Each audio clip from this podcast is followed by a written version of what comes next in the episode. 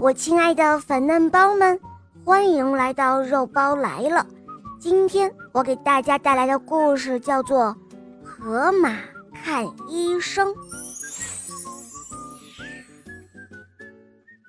因为身上有寄生虫的原因，河马的身上总是痒痒的。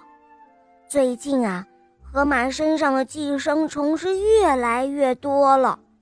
河马痒得难以忍受，于是他就去找大象医生看病了。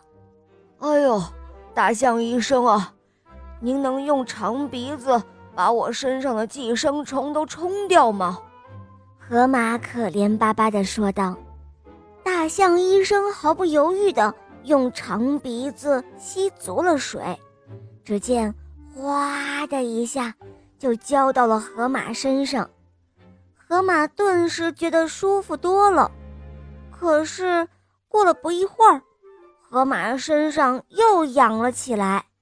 它可怜地蹬着四条胖胖的腿，在地上滚来滚去。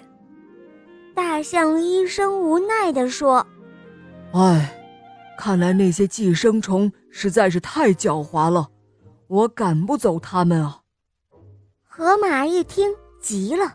他哇哇的大哭了起来，大象医生看着挠挠头，忽然他想到了一个好办法。哎，对了，我的助手犀牛鸟可以帮助你。说着，大象医生跑入了森林，把犀牛鸟叫了过来。犀牛鸟跳到河马身上，用它那又细又尖的嘴巴。将河马身上的寄生虫一条一条啄了出来，慢慢的，河马感到舒服极了。哎呀，真是太舒服了！谢谢你了，犀牛鸟。这时候，大象医生清了清嗓子，他说：“ 这个犀牛鸟啊，虽然会帮你清理虫子，可是……”犀牛要请犀牛鸟做他的私人医生，这一下河马可为难了。哦，那该怎么办呢？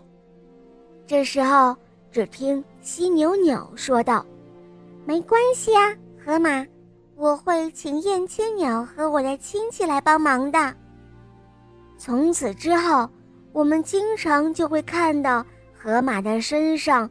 停着几只小鸟，它们有时候是犀牛鸟，有时候是燕千鸟。河马身上也再不会痒痒了，鸟儿们也吃饱了肚子。这一下，森林里的每个小动物都开心极了。好了，我亲爱的粉嫩包们，今天的故事热包就讲到这儿了。